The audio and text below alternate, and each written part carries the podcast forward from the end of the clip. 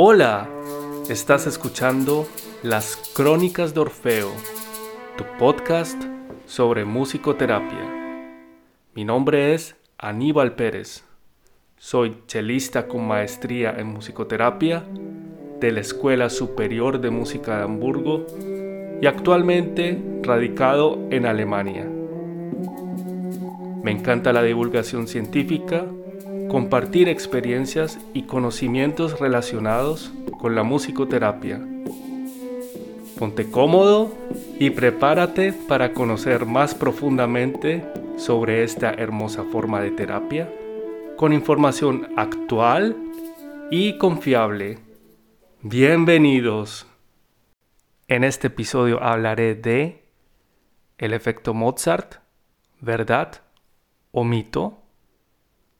Ya en el primer episodio hablé un poco sobre el efecto Mozart y aclaré un poco esta idea errónea que se tiene sobre la música de Mozart en relación con la musicoterapia.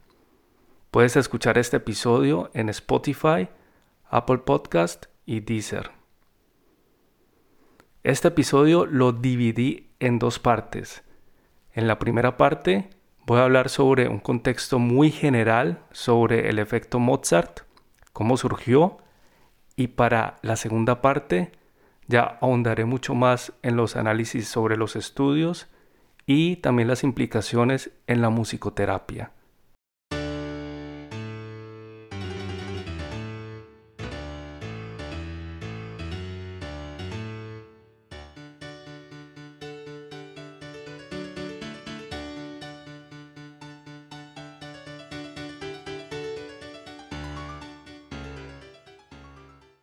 Acabamos de escuchar un pequeño fragmento de una pieza de Mozart.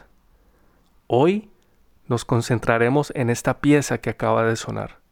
Para ello puedes ir a la descripción de este episodio, el efecto Mozart, verdad o mito, y dar clic sobre el link para escuchar la pieza por completo o puedes escuchar por lo menos tres minutos.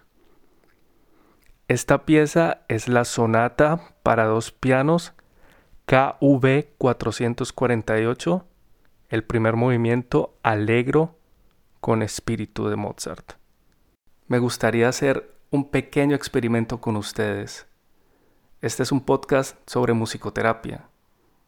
Por lo tanto, hoy vamos a escuchar música, pero como ya dije en el primer episodio, la musicoterapia no trata de poner un CD escuchar música relajante y dormirnos. No, no se trata de eso. Hoy escucharemos una pieza de Mozart y para ello puedes buscar un sitio cómodo y silencioso para escucharla. Si quieres, puedes cerrar los ojos y permite que la música haga su trabajo. Al escuchar la música pueden venir imágenes a tu mente y sobre estas imágenes hablaremos más adelante. ¿Escuchaste la pieza? Muy bien. A continuación te contaré qué imágenes pasaron por mi mente. Estoy viendo a un aristócrata inglés.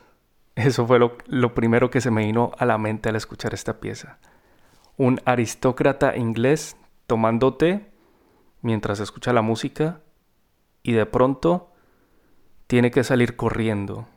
Hay una especie de activación, algo que me dice, tengo que salir corriendo y de pronto es porque tengo una cita y voy tarde.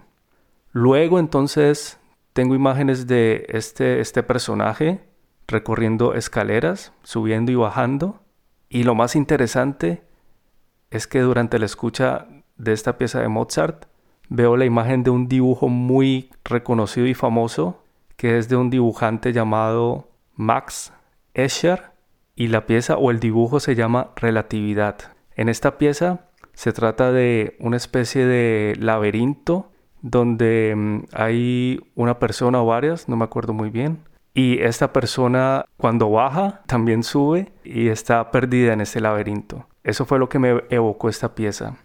Algo muy interesante porque me, me evocaba un espacio el cual una persona tenía que recorrer. Y si tú te preguntas, bueno, ¿y por qué esta pieza? Pues bien, esta pieza fue con la que surgió todo el efecto Mozart en el año 1993. Hablemos un poco más sobre las imágenes que puede evocar esta pieza musical, ya que es muy subjetivo, cualquier persona puede tener imágenes distintas. Para este capítulo, por ejemplo, me basé en un libro de un doctor en musicoterapia, un doctor de la Universidad o la Escuela de Hamburgo, llamado Tobias Holstedt. Él también hizo este experimento, escuchó esta pieza musical y escribió lo siguiente. Él relata así lo acontecido mientras escuchaba la pieza.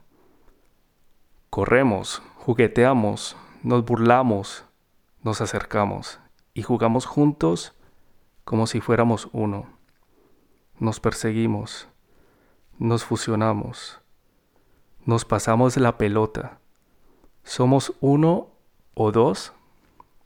Esto es muy interesante porque esta pieza es un dúo para piano y a pesar de que es un dúo para piano, yo por ejemplo también tengo la sensación de que es solo un piano. Esto ya nos puede indicar por ejemplo cómo la música puede invitar a evocar recuerdos, sensaciones, sentimientos, o sea, nos activa.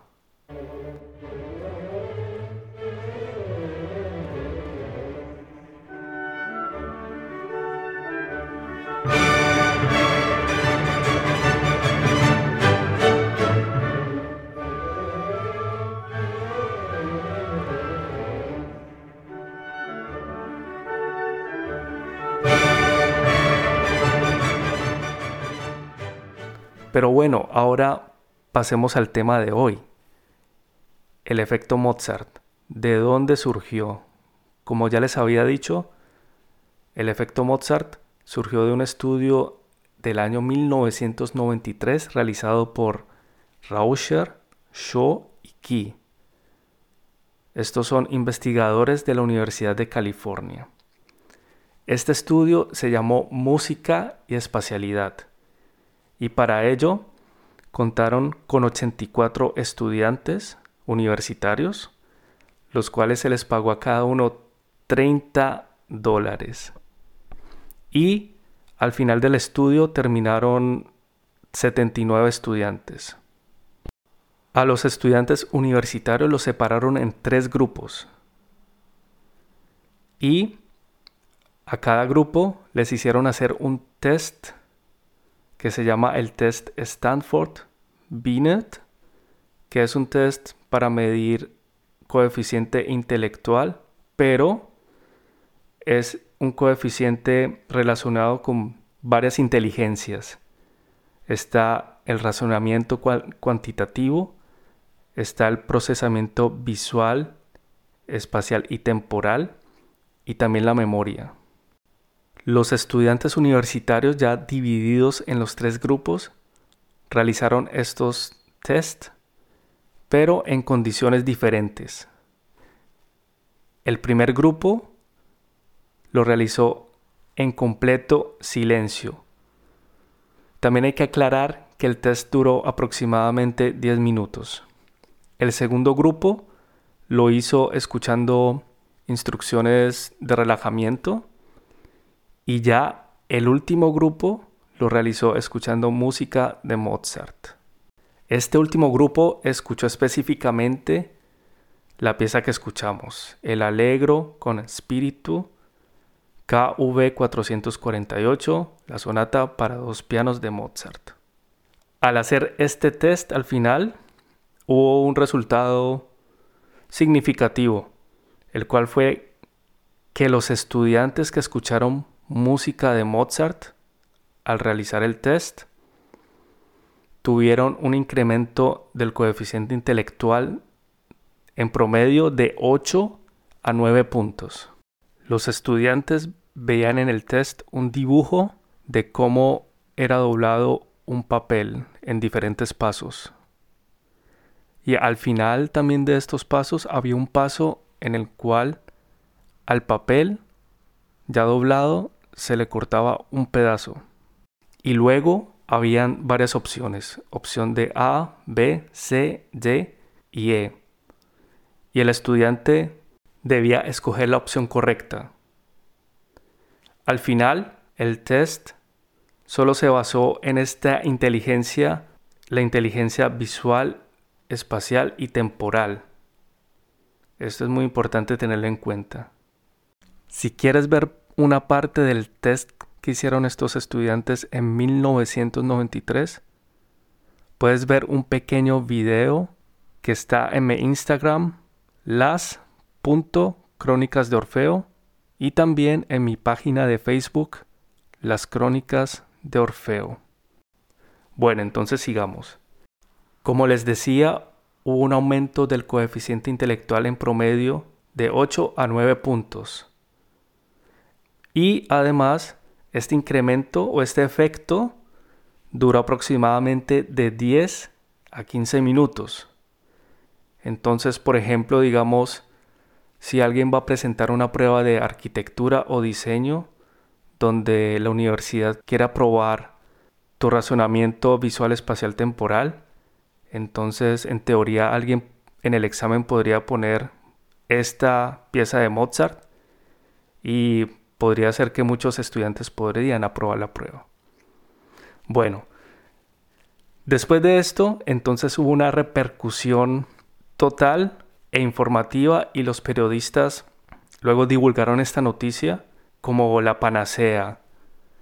La música de Mozart, no específicamente esta pieza, sino en general la música de Mozart, vuelve más inteligentes y lo que dijeron fue que vuelve más inteligentes a los bebés, ya como teléfono roto. De estudiantes universitarios pasaron a bebés. Luego, en una entrevista en la CNN, el investigador principal Rauscher de este estudio sobre Mozart dijo que estaba sorprendido, totalmente sorprendido, que no esperaba la difusión de los periodistas ni, ni de los medios de comunicación y que dijo que hizo el estudio y no esperaba nada, nada cambio, nada de publicidad.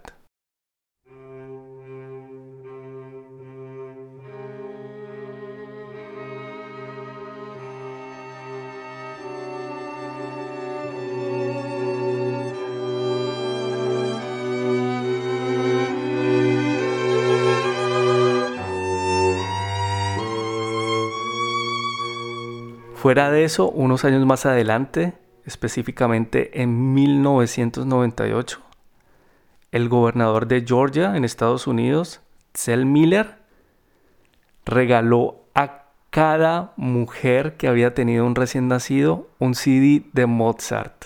Esta información sobre este estudio entonces se fue replicando como una bola de nieve que va cayendo y va haciendo una avalancha.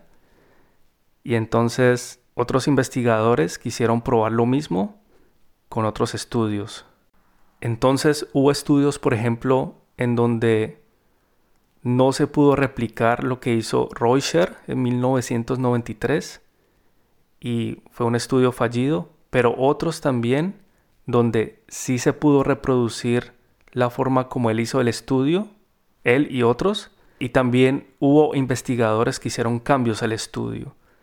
Ya no hicieron pruebas sobre el racionamiento temporal, visual y espacial, sino sobre otras formas de inteligencia.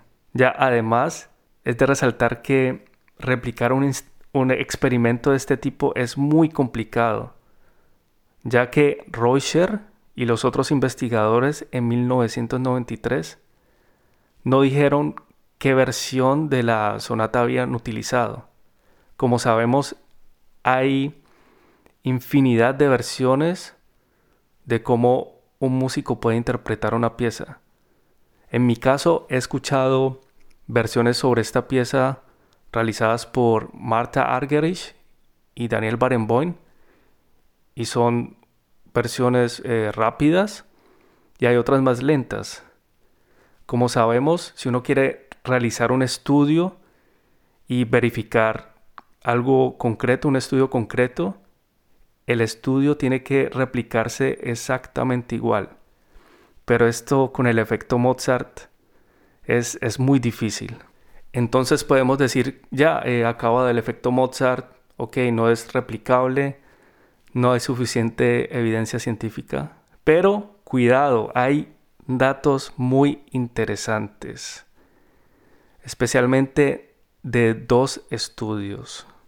Hay un estudio que se hizo en el año 2001 por el profesor Jenkins de la Universidad de Londres. Este profesor hizo estudios sobre música de Mozart y la epilepsia. Jenkins realizó estudios a 29 pacientes con epilepsia. De estos 29 pacientes, 23 pacientes escucharon la sonata para piano de la que ya hablamos, KV 448 de Mozart, y se produjo una disminución significativa de los ataques epilépticos. En otro paciente, por ejemplo, un varón tenía ataques epilépticos durante un periodo de tiempo de un 62%. O sea, en este periodo de tiempo ocurrió en el 62% ataques epilépticos. Ya después, en el mismo periodo de tiempo, mientras escuchaba la música de Mozart, este valor de 62 se redujo a 21%. En otros dos pacientes presentaban, por ejemplo, ataques epilépticos continuos. Y mientras tenían estos ataques continuos, el periodo de tiempo en el que ocurrían estos ataques era del 90 al 100%. Pero esto era antes de escuchar la música de Mozart. Ya después, a los 5 minutos de comenzar la sonata, Alegro con Espíritu, los ataques cayeron a un 50%. Y el caso más remarcable fue de una paciente, una niña con síndrome de Linus-Gestalt. Esta es una forma de epilepsia que no tiene tratamiento. A esta niña se le puso la sonata de Mozart durante cada 10 minutos por cada hora del día, tiempo en el cual ella estaba despierta. Y al final, el número de crisis epilépticas habían descendido durante el día de 9 a una crisis epiléptica. Y luego, al día siguiente, el número de ataques se redujo a solo 2 en 7 horas y media. Este fue entonces el estudio realizado con música de Mozart, la sonata, Alegro con espíritu y pacientes con epilepsia, que deja también muchas preguntas. Veremos estas preguntas y analizaremos otros estudios sobre el efecto Mozart en la segunda parte de este episodio. Si quieres descargar el guion completo y las fuentes bibliográficas de este capítulo, puedes visitar mi página de Patreon www.patreon.com slash las crónicas de Orfeo. Y además puedes apoyar mi trabajo. Muchas gracias por acompañarme. Si te gustó este capítulo, puedes suscribirte a las crónicas de Orfeo y compartirlas con tus amigos en redes sociales. Así podrás estar al tanto de los nuevos capítulos que prepararé para ti. Te deseo buena vibra y resonancia, como Orfeo manda. Hasta entonces.